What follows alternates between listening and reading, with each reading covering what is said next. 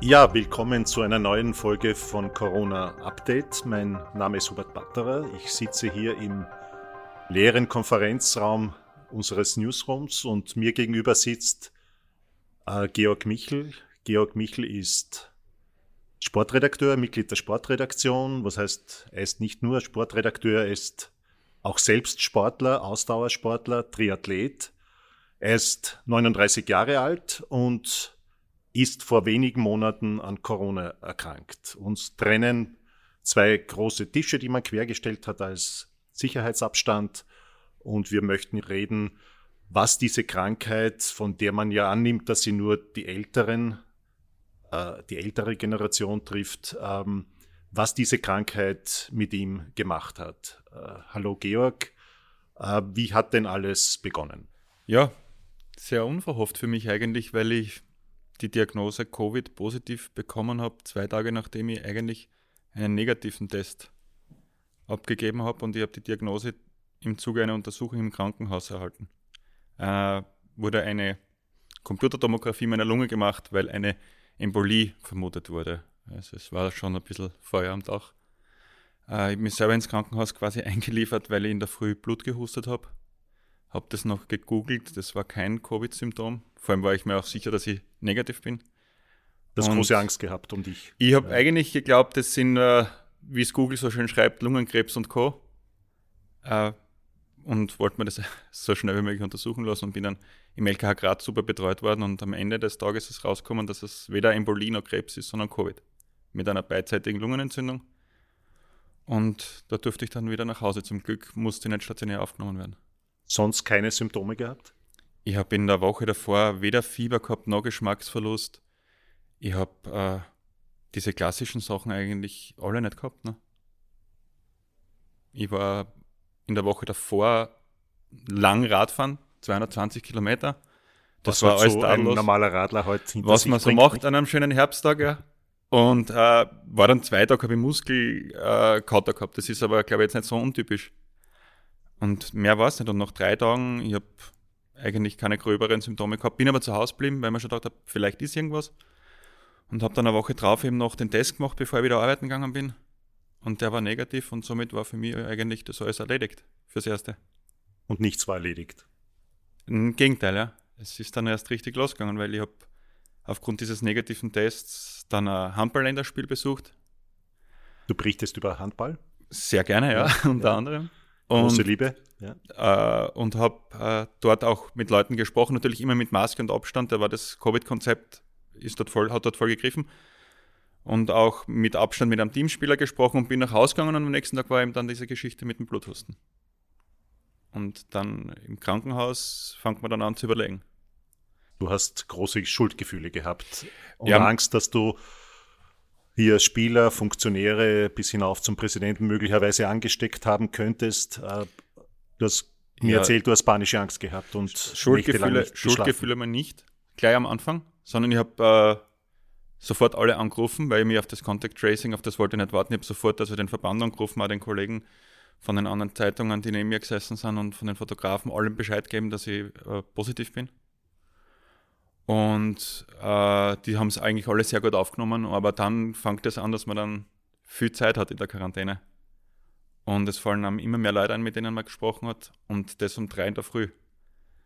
Und dann ist mit dem Schlafen aus. Und dann kommen die Fragen, hätte ich mehr tun können? Was hätte ich machen sollen? Hätte ich vielleicht einen NOAN-Test machen müssen?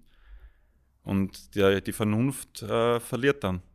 Weil dann fängt das Radl an zu drehen. Wenn du allein in der Wohnung bist und von drei bis acht wartest, bis du wen anrufen kannst.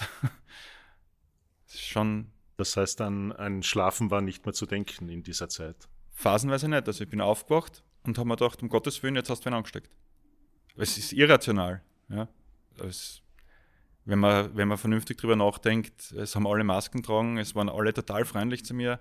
Die Kollegen haben sich ja gemeldet, dass es ihnen gut geht, die haben Tests gemacht, sie waren, und je mehr negative Ergebnisse mir gesagt worden sind, desto besser ist es mir gegangen. Das heißt, es war gar nicht so sehr zu Beginn äh, das Körperliche, was dir zugesetzt hat, sondern eher diese psychischen, seelischen Qualen. Ja, weil äh, ich glaube, wenn man halbwegs verantwortungsvoll ist, dann stört einen das schon, dass man vielleicht jemanden in Gefahr gebracht hat.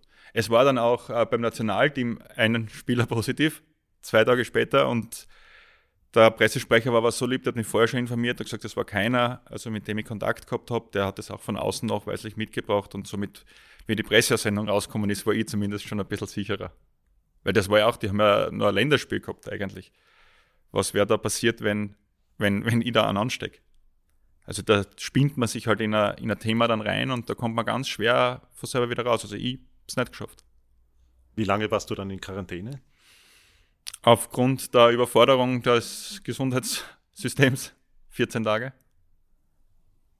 Und habe dann aber sofort wieder einen Test gemacht, weil ich äh, gehe öfters einkaufen für Tante von mir. Und ich wollte sicher sein, dass ich nichts habe. Und der Test war dann nochmal positiv. Also ich bin dann insgesamt einen Monat zu Hause geblieben. Ja, wie war das in der Zeit, wo du dann alleine in, in deiner Wohnung eingeschlossen warst? Äh, niemanden sehen hast dürfen, auch, auch niemanden treffen hast dürfen. Wie war das? Ja, ich habe äh, immer wieder zum Glück, also unter Anführungszeichen, Besuch bekommen, Leute, die mir was vor die Tür gestellt haben oder mir den Müll runtertragen haben. Da habe ich dann auch immer Desinfektionsmittel und Masken vor die Tür stehen gehabt, damit sie die Leute schützen können, wenn sie meinen Müll runtertragen müssen. Äh, und habe ja Gespräche mit wahnsinnig lieben und wichtigen Menschen über den kleinen Spalt unter meiner Tür geführt. Die haben sich auf die, die Stufe Boden, gesetzt. Die haben sich auf die Stufe gesetzt neben meiner Wohnungstür und haben mit mir geplaudert und versucht, mir meinen Tag ein bisschen zu retten. Du bist am Boden gelegen? Ich bin und, am Boden gelegen. Und hast durch die Ritzen durchgesprochen. Genau, ich habe dort einen feinen Teppich mal hingelegt und manchmal habe ich sogar einen Sessel rausgestellt, äh, rausgestellt noch, bevor wer gekommen ist, dass wir es gemütlicher haben. Und das waren die schönsten Momente in dieser Zeit. Ja, das auch und zu sehen, wie Freunde dir extra was kochen. Ja, da merkt man einfach, äh, wie wichtig gute Freunde und Familie sind. Wie lange hat dieses Monat gedauert? Gefühlt? Äh, dadurch, dass mir auch das Sporteln in den eigenen vier Wänden weggefallen ist, äh, ein Jahr ungefähr. Ich habe aber relativ schnell wieder zum Arbeiten begonnen. Ich habe auch mit meinem Hausarzt gesprochen äh, dass ich nach einer Woche trotz der Lungenentzündung eben wieder arbeite zu Hause, weil mir ist die Decken am Kopf gefallen, ich habe eine Aufgabe gebraucht. Ich wollte das Fernsehen, das geht ein paar Tage gut, das lenkt ab. Und ich habe das auch deswegen niemandem gesagt. In meinem Bekanntenkreis oder sehr wenigen Leuten, nur in der Firma natürlich und meinen Eltern und ein paar Freunden, weil ich diese ständige Anrufe, die du dann kriegst, gell, wie geht's da? Und du erzählst eigentlich in ganzen Zeit immer nur dass du Sorgen machst, dass der körperlich schlecht geht und du redest das dann selber hundertmal vor und das wollte ich nicht. Es waren dann einige erstaunt danach, dass sie erfahren haben, dass ich positiv war. Also wie es mir wieder besser gegangen ist. Die Symptome, welche sind da noch dazugekommen? Hat das, das Bluten aus der Lunge heraus, hat das aufgehört? Oder? Das hat zum Glück dann relativ äh, bald aufgehört. Das war nachher noch mal ein kleines bisschen. Ähm, die Lungenentzündung, ich habe äh, den Rat der Ärztin ernst genommen und habe mir also wirklich zurückgehalten und geschont und habe die Effekte dann erst gesehen, wie ich meine Wohnung wieder verlassen habe. Ja, das, wenn man drei Wochen vorher noch Radl fährt und dann aus dem Keller die Wäsche aufholt. Muss man dazu sagen. Ja. ja. wenn man dann aus dem Keller die Wäsche holt und im ersten Stock einmal Zwischenhalt machen muss, weil es sich nicht mehr ganz ausgeht. Das heißt, du bist über die Stiege in einem Durchgang immer hoch oder hinunter. Ja, es war ein sehr langsames Tempo mhm. und mit Pausen. So sehr war der Körper geschwächt ja, äh, man kriegt halt dann einfach irgendwie äh, schlecht Luft. Was sind das für Gefühle und was ist das für Empfinden? Als jemand, der so intensiv selbst Sport betreibt, betrieben hat über Jahre hinweg? Ich, ich wusste, wie das äh, aus Erzählungen von Freunden, wie das Covid wirken kann, auch von anderen, also relativ jungen Leuten, die massive Atemprobleme gehabt haben während ihrer Erkrankung und das ist mir zum Glück ein Sportproblem. Also es war nur bei mir in der Belastung und für mich war das äh, logisch, dass sowas kommen wird nach einer Lungenentzündung. Also ich war jetzt nicht erstaunt oder überrascht. Es ist aber trotzdem, denkt man sich noch, das, äh, in der nächsten Zeit wird nicht viel gehen. Wie ist, wie ist das jetzt, wenn du wieder hinunter in den Keller musst, zu den, Müll, zu den Müllsäcken oder, oder hinauf auf einen Hang? Äh, wie fühlt sich das an als jemand, der, der so intensiv Sport betrieben hat wie du? Es fühlt sich jetzt wieder einigermaßen gut an. Es war in der ersten Phase allerdings so, dass man das Gefühl hat, man hat nicht eine FFP2-Maske, sondern drei bis vier auf. Und es geht einfach alles schwerer. Man atmet schwerer. Es ist nicht so, dass ich diese akute Atemnot gehabt habe, wie von der viele berichten, vor der ich auch eigentlich Angst gehabt habe. Aber es ist einfach wie wenn man durch drei, vier Masken durchatmen muss. Es ist alles strenger. Was war das Schlimmste, wenn du zurückdenkst in dieser Zeit? Des Eingesperrtseins, auch, auch der Angst? Ja, es ist das erste Mal, dass ich äh, zehn Tage lang oder 14 Tage in dem Fall äh, die Wohnung nicht verlassen habe dürfen. Und äh, das heißt, ich meine Waschmaschine ist im Keller. Ja, ich habe meine Wäsche nicht waschen können.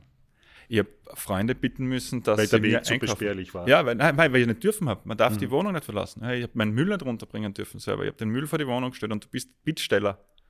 Ja, du musst Leute, die bitten, dass sie dir den Müll runterbringen oder die die Wäsche waschen. Und das, das sieht man dann eh, die Leute tun es eh gern und sind hilfsbereit, aber selber man ist halt, ich war das erste Mal in meinem Leben wirklich isoliert.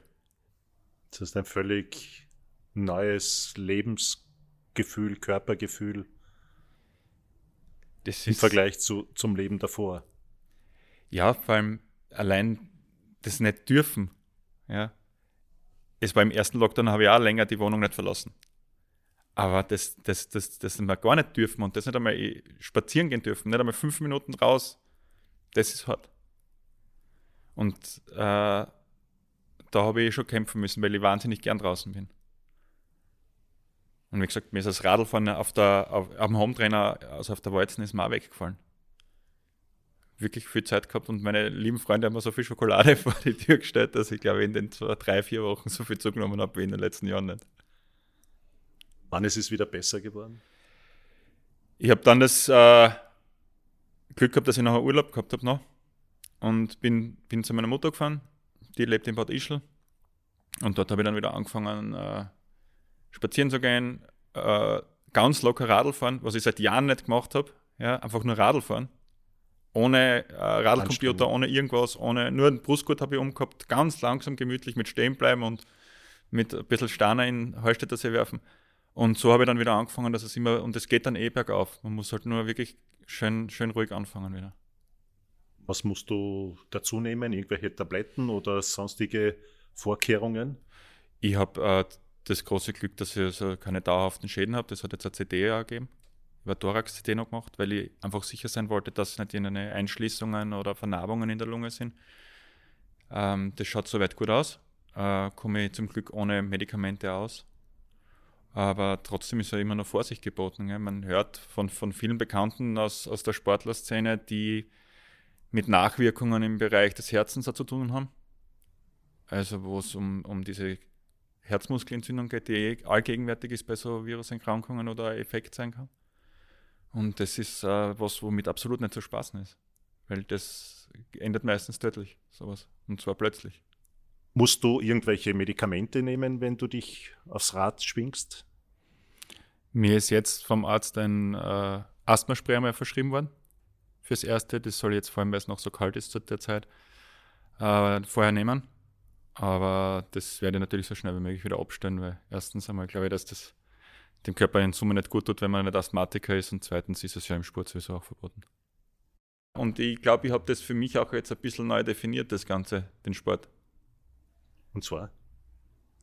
Ähm, ich habe früher oft geglaubt, es geht um die Zeit, die man da hinknallt und um die Leistung, aber ich habe jetzt in der Zeit einfach gemerkt, es geht um das, um den Spaß, um die Möglichkeit überhaupt, um, und, um draußen zu sein und Freude zu haben.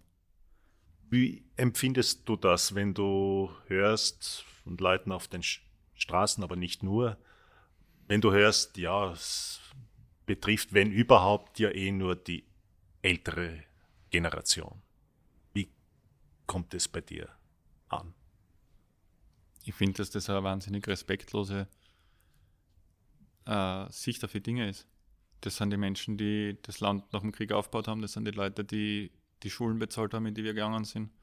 Das sind die Leute, die Universitäten finanzieren. Und dazu sagen, es trifft eh nur die. Ja, ich habe in meinem Bekanntenkreis solche Alte, die verstorben sind. Und das sollen die einmal den Kindern von denen sagen. Und das heißt, du kennst jemanden, dessen Eltern an Covid erkrankt und dann letztlich auch ich kenne nicht nur, gestorben ich kenn nicht nur, also ich kenne nicht nur jetzt Eltern, ich kenne auch Bekannte von mir, wirkliche Bekannte, die daran gestorben sind. Und äh, ja, scheinbar geht das an manchen Menschen spurlos vorbei. Und das sind Leute, die sicher nur ein paar gute Jahre gehabt hätten. Mit den Kindern, mit den Enkeln. Und insofern ist das nicht in Ordnung, der Zugang. Welche Lehren hast du denn gezogen? Welche Erkenntnisse aus dieser Zeit, wo du allein in deiner Wohnung ein, eingeschlossen warst? Was nimmst du denn da an, an Erfahrungen und, und Erkenntnis mit jetzt, wenn du langsam wieder in das alte Leben zurückkehrst? So schön kann eine Wohnung gar nicht sein, dass man immer drin sein möchte. Das war äh, eine, eine Erkenntnis. Und ich habe äh, für mich auch gemerkt, dass ich mir andere Freuden jetzt äh, neben dem Sport wieder suchen möchte. Äh, ich habe wieder ein bisschen zum Tischlern angefangen. So sehr, sehr äh, sporadisch. Weil ich merke einfach, dass äh, so eine Krankheit, die ja sowas relativ schnell nehmen kann und was bleibt da dann über. Also mir, mein Hobby ist der Sport, aber wenn ich jetzt Corona habe und kann es vorbei sein. Was entsteht da beim, beim Tischlern? Ah, nur Regale und Kleinigkeiten. Mir fehlt nur das Werkzeug, aber jetzt werde ich vielleicht weniger in Fahrräder investieren, sondern mehr in äh, Holzwerkzeug. Ja, lieber Georg, nichts gegen deine Tischlerwerkstätte zu Hause, aber noch mehr freue ich mich, dich wieder hier im Newsroom zu sehen. Äh, ich wünsche dir alles Gute. Danke.